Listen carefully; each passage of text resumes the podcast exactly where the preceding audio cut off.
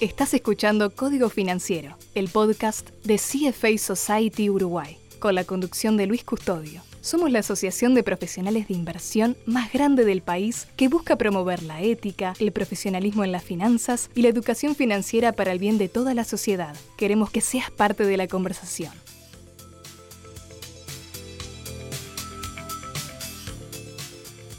Hola, soy Luis Custodio. Les doy la bienvenida a una nueva entrega de Código Financiero, el podcast de la CFA Society de Uruguay. Después de haber repasado las inversiones financieras disponibles en nuestro mercado local, en este episodio vamos a hablar de la compra de propiedades inmobiliarias como inversión. Una de las grandes preferencias del uruguayo a la hora de canalizar sus ahorros ha sido y sigue siendo invertir en ladrillos. Sabemos que una de las cualidades más preciadas de las propiedades es su característica de bien tangible. Pero en este episodio nos vamos a preguntar dos cosas. ¿Qué retornos puede esperar quien invierte en propiedades en nuestro país? ¿Y cuáles son los riesgos específicos de estos activos? Hablaremos con Fernando Simet, profesor en las áreas financiera e inmobiliaria de la Facultad de Ciencias Sociales y de Arquitectura de Universidad Ort además de desempeñarse como jefe de planificación y gestión de riesgo en el Banco Central del Uruguay. Empezamos por repasar con Fernando las principales características de los activos inmobiliarios y las diferencias que existen con otros activos de inversión.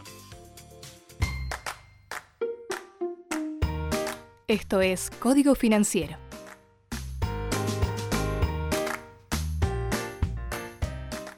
Los inmobiliarios son activos muy particulares, puesto que tienen algunas características que los diferencian de otros activos de inversión. En primer lugar, son inamovibles, en efecto, en el caso de los bienes inmuebles, los activos están enclavados en un espacio, tiempo y lugar y no se pueden sacar de allí. Esto contrasta con los demás tipos de activos, que muchas veces son apenas una línea contable en alguna institución contraparte. En segundo lugar, son indivisibles y no fungibles. Por ejemplo, si tengo un billete de 100 pesos, lo puedo cambiar por dos billetes de 50. En el caso de los bonos o las acciones, siempre que compartan las mismas características, da lo mismo cambiar 100 unidades por dos partidas de 50. En el caso de una propiedad inmueble, es imposible cambiar exactamente por dos propiedades más pequeñas. En efecto, a diferencia de la mayoría de activos de inversión, pueden ser comparadas en forma aproximada. En tercer lugar, los activos inmuebles son de gran tamaño y valor. En el caso de bonos y acciones, se puede comprar una unidad cuyo valor típicamente se ubica por debajo de los 200 o 300 dólares. Incluso las acciones de mayor valor pocas veces superan los 3.000 dólares. En contraste, en el caso de propiedades inmuebles, rara vez una única propiedad vale menos de varias decenas de miles de dólares. En cuarto lugar, no existe un mercado centralizado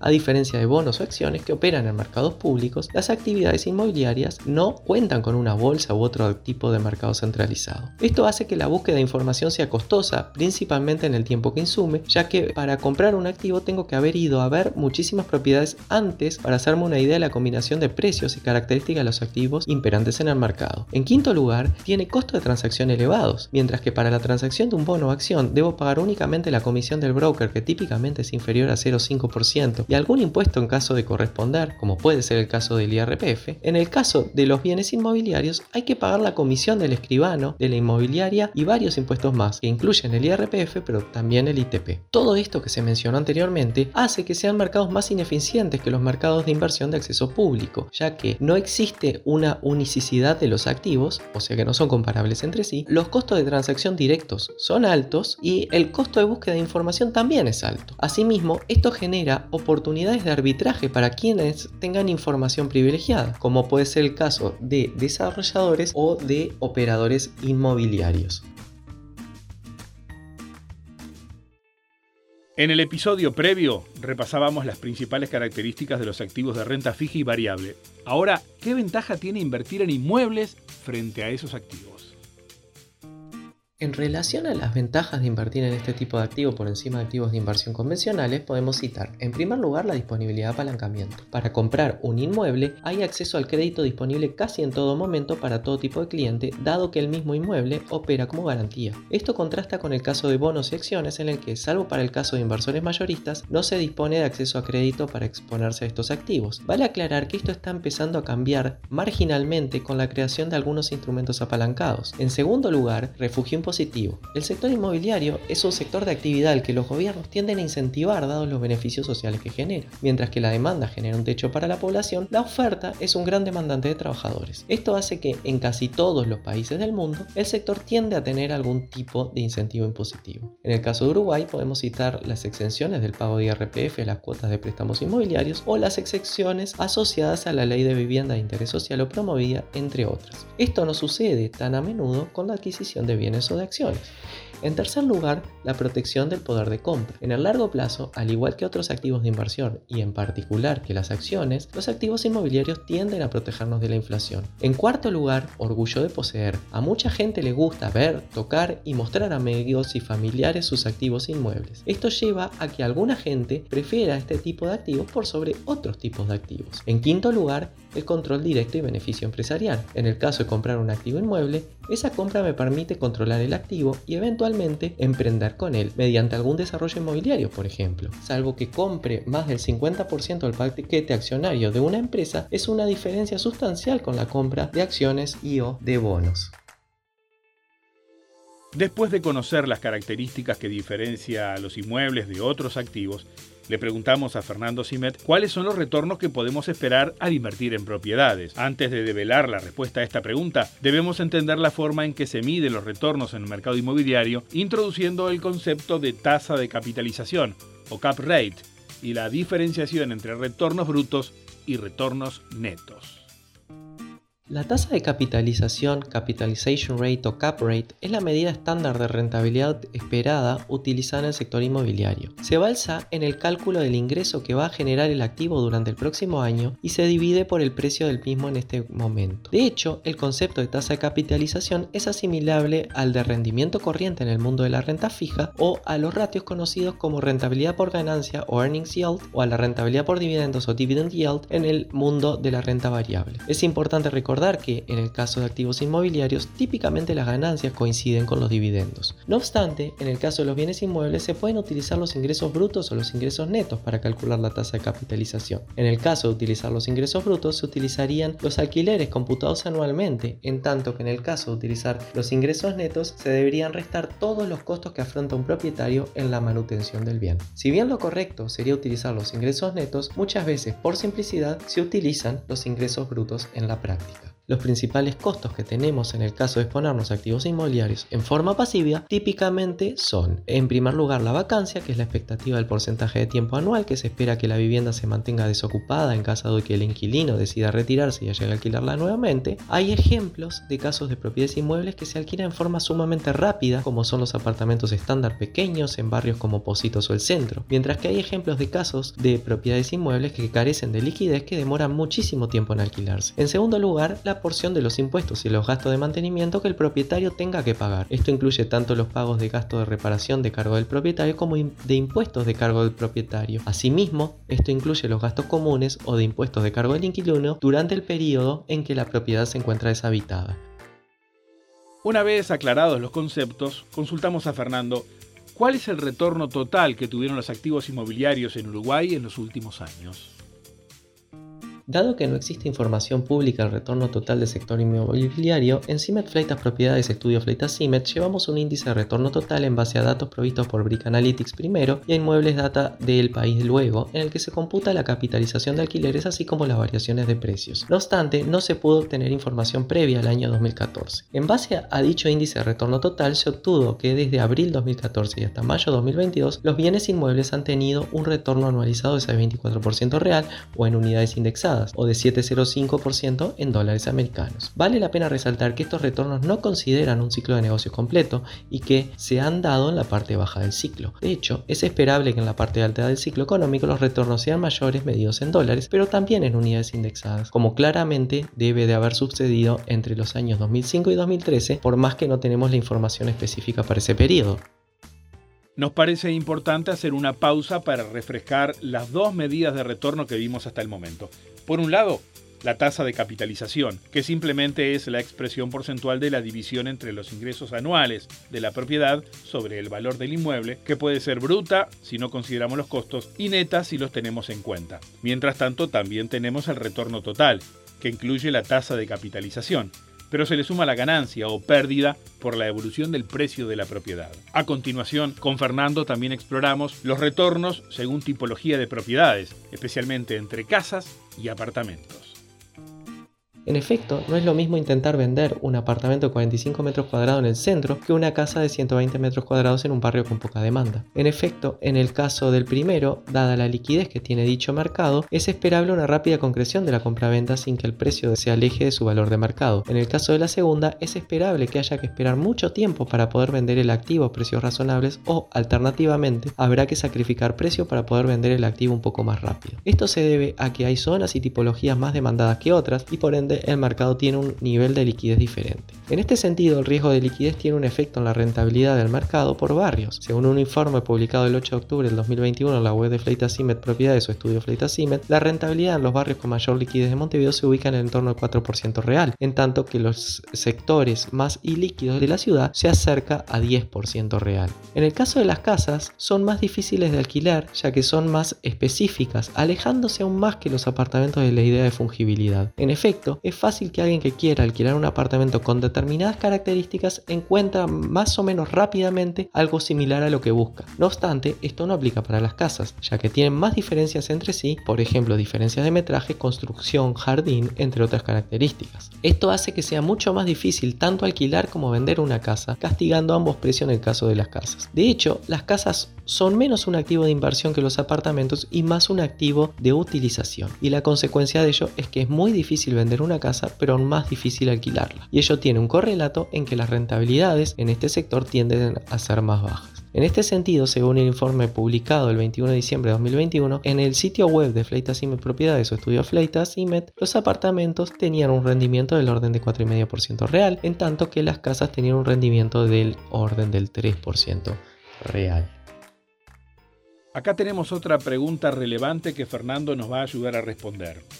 ¿Cómo se comparan las tasas de capitalización de propiedades uruguayas contra los retornos en mercados desarrollados y emergentes?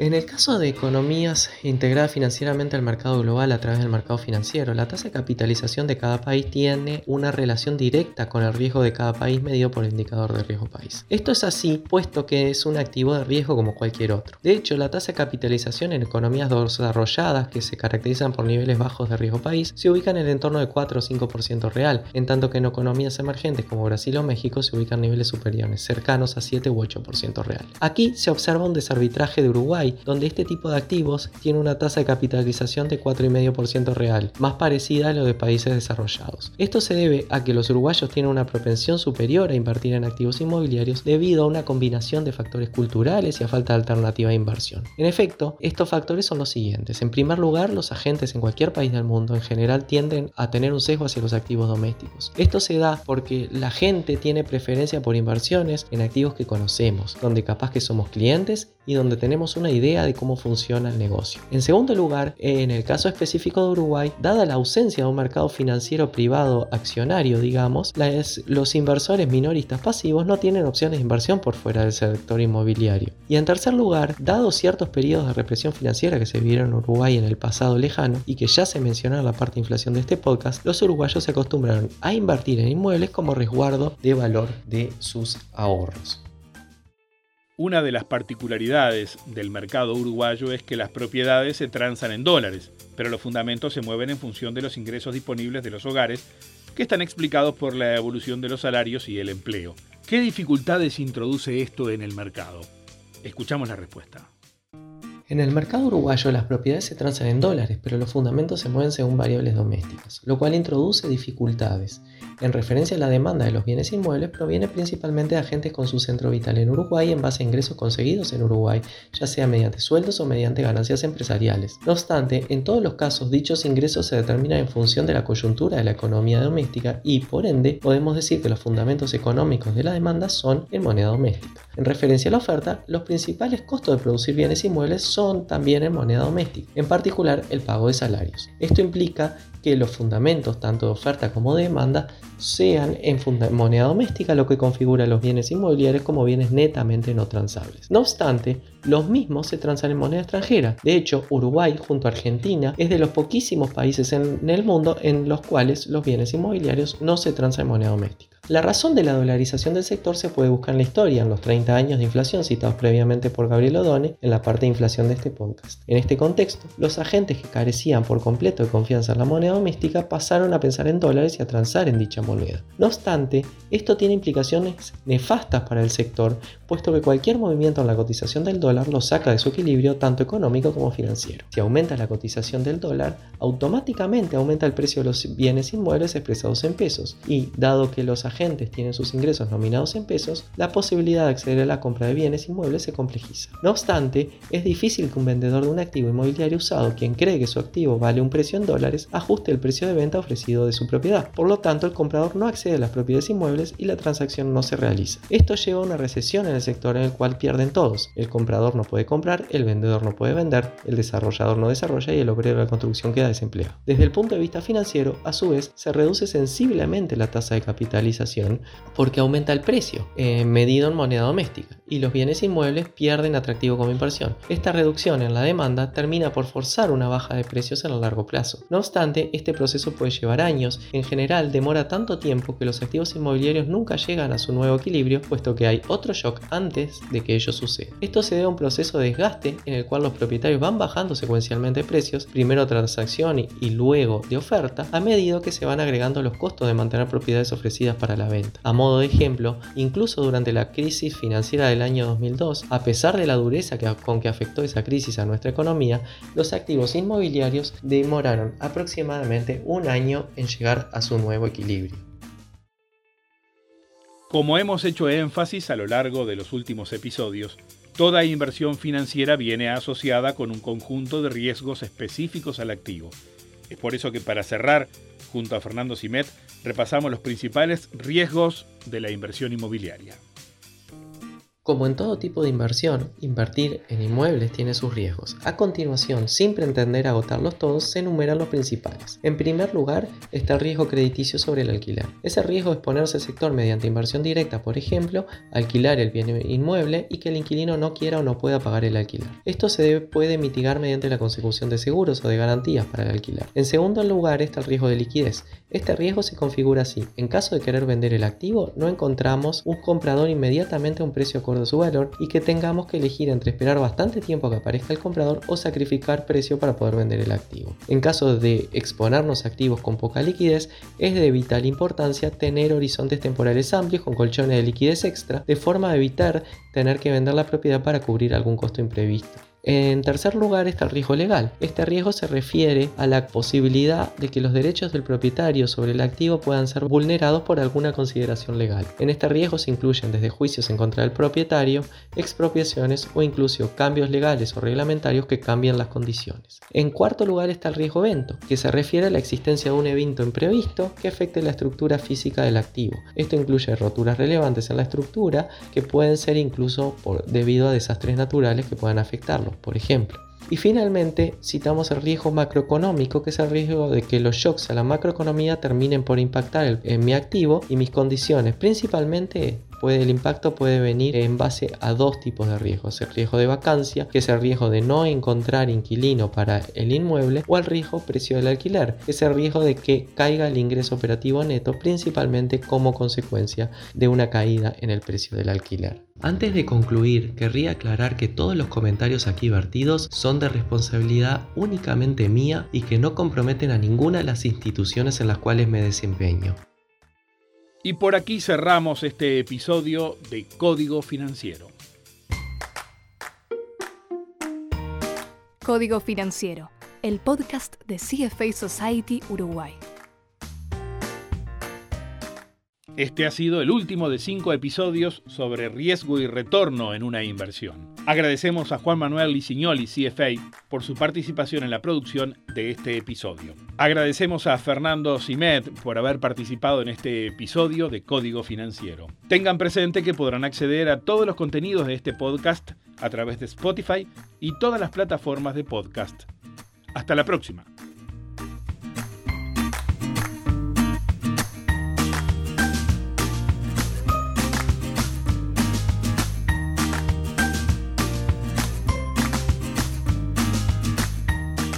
El contenido de Código Financiero es generado por los miembros de CFA Society Uruguay. Producción y diseño de sonido, Uicast.